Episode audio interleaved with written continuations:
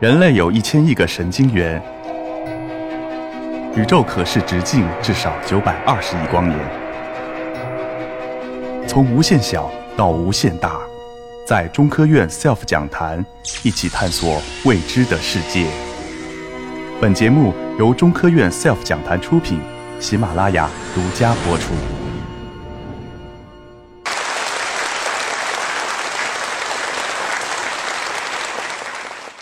各位朋友，大家好，我是于子牛，来自中国科学院南海海洋研究所。我呢，主要从事海洋贝类的研究。今天很高兴和着大家一起在 SELF 讲坛来分享海洋贝类砗磲的知识和信息。大家都比较熟悉这个陆地上的生物，生活在陆地。那么海洋生物呢，大家熟悉程度稍微低一些。实际上呢，海洋生物。比陆地生物有时候可能有更多的种类，更加丰富多彩。从后面照片中，大家可以看到一些常见的这个海洋生物。那么有鱼类、虾类、珊瑚、海葵等等，也是丰富多彩的。那么我们今天要讲的是海洋贝类。那么从这个图片大家可以看到，海洋贝类它是种类也是非常丰富的，形状各各异，那么丰富多彩，有的还生长非常随意。我们今天要讲的呢？就是这个红圈里头所指的这种贝类，我们叫它砗磲。从这里大家可以看到，这个砗磲好像没有什么不起眼的地方。那么，如果看这个照片，大家可能就比较有深刻的印象了。它第一个给人大家印象就是非常的漂亮，五颜六色，丰富多彩颜色。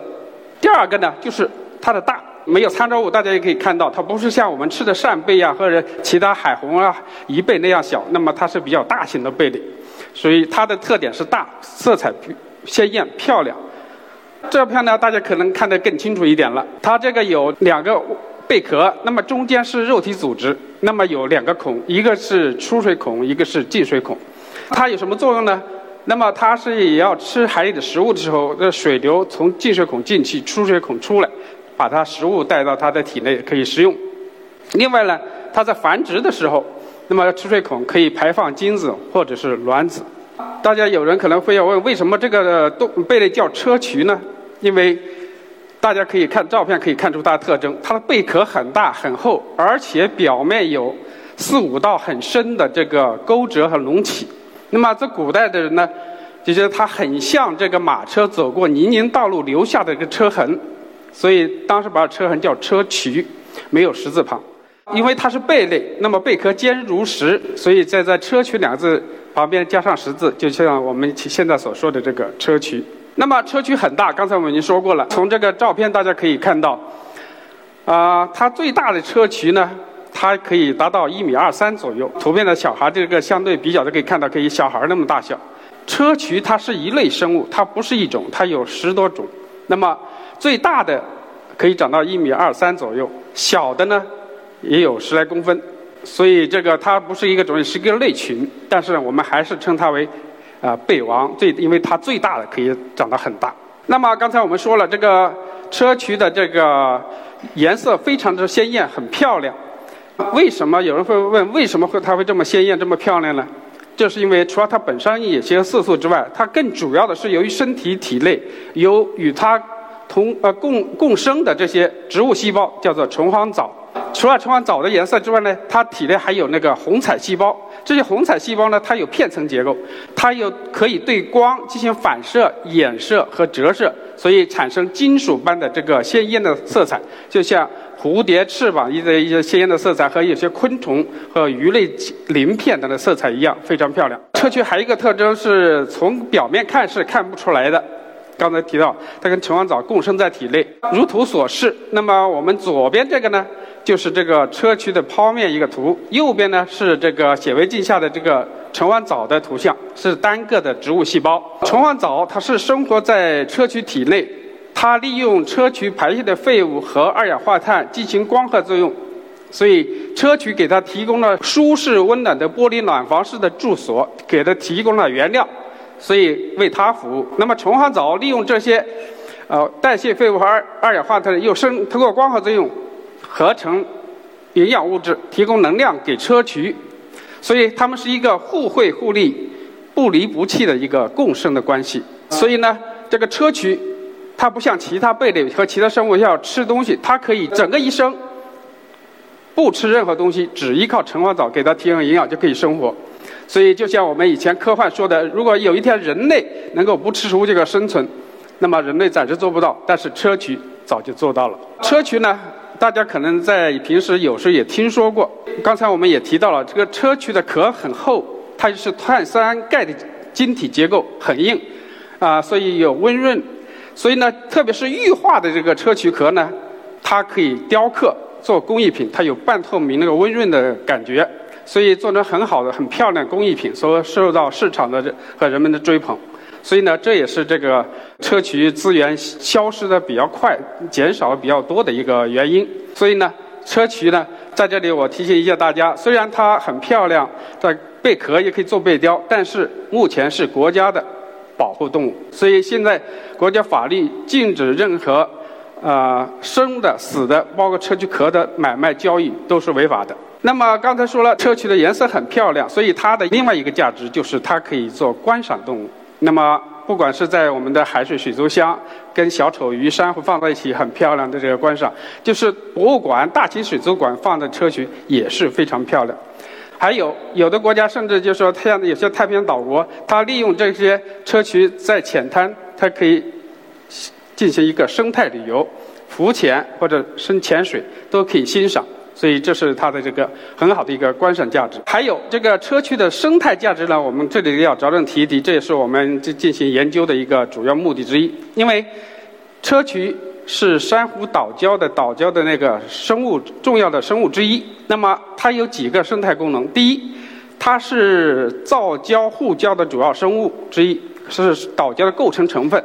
我们南海很多岛礁。那么好多它就是由于这些珊瑚和砗磲的贝壳堆积千万年来堆积一起起来形成的，所以它是造礁护礁。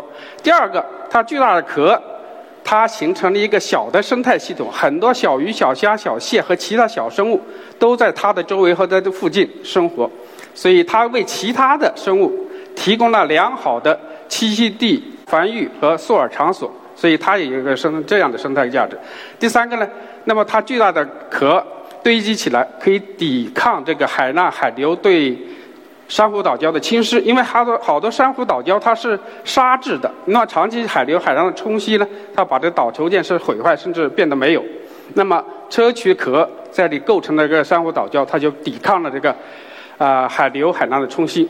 最后一个这个它的这个生态价值就是，它体内更深了成几几百万、几千万的这个虫黄藻。那么这些虫黄藻它是光合作用提供营养，所以它是初级生产力就提供光合作用产物的一个源头。所以这个四方面来看，它非有很有重要的这个生态价值。由于它砗磲的众多的经济价值，那么社会上以前对它的这个发生了个过度捕捞和利用的这个情况，就说。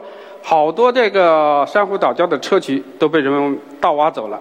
像这个后面这个图的左上图，就是显示的以前人们盗挖这个砗磲的这个情况。那么船舱里头这些贝壳就是砗磲壳。那么下面这左下这图呢，就是显示被盗挖过珊瑚、砗磲这样的呃珊瑚区域呢，变成一片荒芜。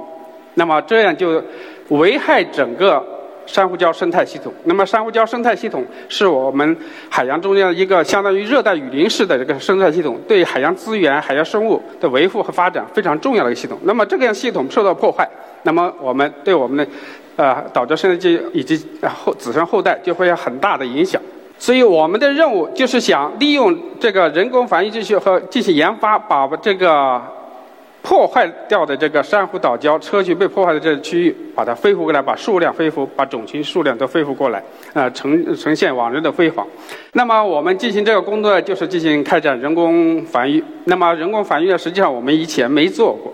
那么但是这做做这个任务呢，我们知道也也比较难，因为砗磲它是雌雄同体的生物，就是说它个体内又有精巢又有卵巢，同时具有，所以成熟的个体能排放精子，也能排放卵子。好，所以这就产生了问题。那么我们繁育的时候，首先我们不知道它什么时候会排卵排精，所以我们当初是很长时间白天晚上守在这个旁边，这个砗磲旁边，在水槽里头。但是有时候我们守了大半夜，它也没动静。等我们回去休息了，哎，它又产卵产精了。最后不不得不半夜定闹钟，最后半夜鸡叫似的起来，再去等待它的产卵产精。另外还有一个问题，我们有时候就要要解决，就是这个它如果因为它是雌雄同体，它如果你不分开精卵，它就会自己的精子和自己卵子受精，那么这就形成了这个近交。就会产生的后代就是生活率低下甚至死亡，所以这是我们不愿意看到的。所以我们在后来看到这个现象，就想了一办法：一个车曲如果它产排放完精子，那么我们马上要把它搬到另外一个水槽里头去，再收集它排放的卵子。这样呢，就不同个体的精卵互相结合，这样呢就形成了这个不是呃近交繁殖，那么就不会产生负面效应。那么这样图显示的呢，就是我们这个在显微镜下观测到了这个砗磲的发育的这个过程。这也是从一个受精卵开始，一个变两，两个变四个，四个变八个，十六个、三十二，这样一直变下去，慢慢就形成了可以在水中游泳的这个砗磲的幼虫。那么我们知道，成体的砗磲是不能动的，但是幼体它是可以在海里游动的，所以这是跟幼虫跟成体的不一样。这就是。幼虫的这个照片，我们在研究过程中呢，还有一个问题要解决，就是我们在自然状态，这个砗磲的幼虫它是靠自己的运凭运气去摄取这个虫黄藻，放到自己体内，然后这个呃有了虫黄藻，它就可以发育下去，没有它就死了。但是我们大规模人工繁殖，如果虫黄藻不能进去，或者进去的很少，那我们研究就等于失败了，这个技术就没用，因为比例太低。所以我们要解决一个重大问题，就是要把虫黄藻植入到这个砗磲。幼虫体内，开始我们没经验，也不知道怎么做，慢慢就通过观察呢，找出一些办法。那么就是说，把虫黄藻收集起来，然后把幼虫放进去，来浸泡呢，让它进入这个幼虫体内。但是有时候你温度不对、盐度不对、光照过强，都会影响它的这个虫黄藻进入这个砗磲的这个效率，甚至不进入。有时候进入了又排出来，所以我们就要经过很多。研究解决各个问题，把最优条件给它，然后呢，虫黄藻就能顺利的植入，就或者说进入到这，呃，砗磲幼虫体的体内。那么这个照片白箭头、红箭头所显示的就是这个褐色的圆圈就是我们植物进的橙黄藻。橙黄藻一旦植入成功，那么它就也会自己繁殖，一个变两个，两个变四个，就越来越多。大家看照片就可以看得很清楚，开始三四个，然后十几个，再几十个、几百、几百个。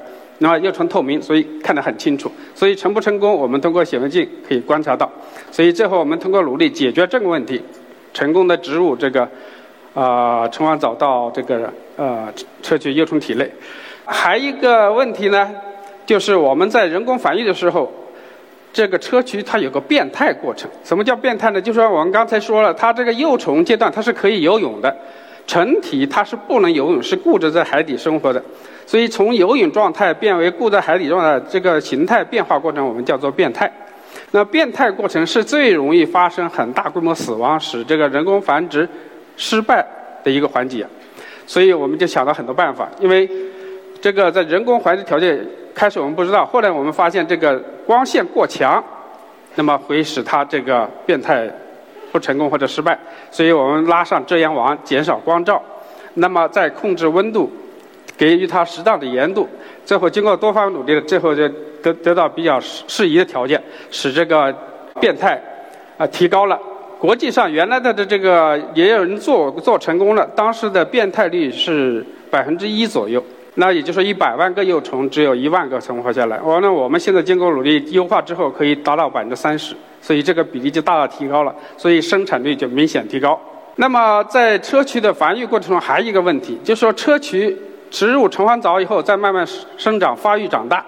但是另外一个问题又来了，那就是在这个养殖系统、这个玻璃缸水槽里头，它有很多的藻，特别是丝状藻，就一丝一丝的，在图片所显示这样。它见光也是进光作用，不断生长繁殖。那么它多了之后，它会丝状的会缠绕这个砗磲的幼背，那么使它不能张壳。左图的这个显示这个。丝状藻把它缠绕起来了，那么缠绕久了，这个砗磲就会幼体就会死亡。怎么解决这个问题呢？我们开始是用人工的方法，用刷子轻轻去刷它，用水去冲它，然后把它换到另外一个新干净的缸里头去。但这个都很费劲，效率很低。后来我们想了一个办法，就用生物防治的方法。那么生物界有一物降一物的说法。那么这个丝状藻它也有天敌。那么我们就是发现这个马蹄螺，就像这个图示所显示的，还有一种海兔，实际上也是贝类，不过它的外壳已经退化了。这两种东西呢是吃藻的，所以我们把一适当大小、适当数量的这些马蹄螺和海兔放到我们培育砗磲的幼体这些的水槽里头去，那么这些马蹄螺和海兔就帮我们把这些啊丝状藻给清理干净了。这样一方面省了我们的事，另外一方面呢效率很高。所以我们经过我们几年的努力，在一六年我们首次在国内成功的繁育出了这个砗磲。所以，在也就外呃国外的媒体也做了报道，所以这是我们这个繁育保护砗磲的一大进步。这个的照片呢显示，就是我们培育砗磲从小呃小到不到一毫米，然后到几毫米，到几厘米，到十来公分这样大小的一个过程。大家可以清楚的看到这个大小，由小到大，由色彩由单调变为更加丰富多彩这么一个过程。好，这里我给大家放一个我们培养的砗磲的这个视频给大家看。这个蓝色的，就是一种砗磲；那个灰色和灰黄色的，又是另外一种砗磲。它有不同种类、不同的颜色、不同的图案。啊，右下角还有一种这这这那另外一种砗磲，它是蓝绿色，还带呃荧光。所以就有多种砗磲在这里头，大家可以看到。虽然只有十来公分，这已经非常漂亮了，已经接近那个大体的那个漂亮程度了。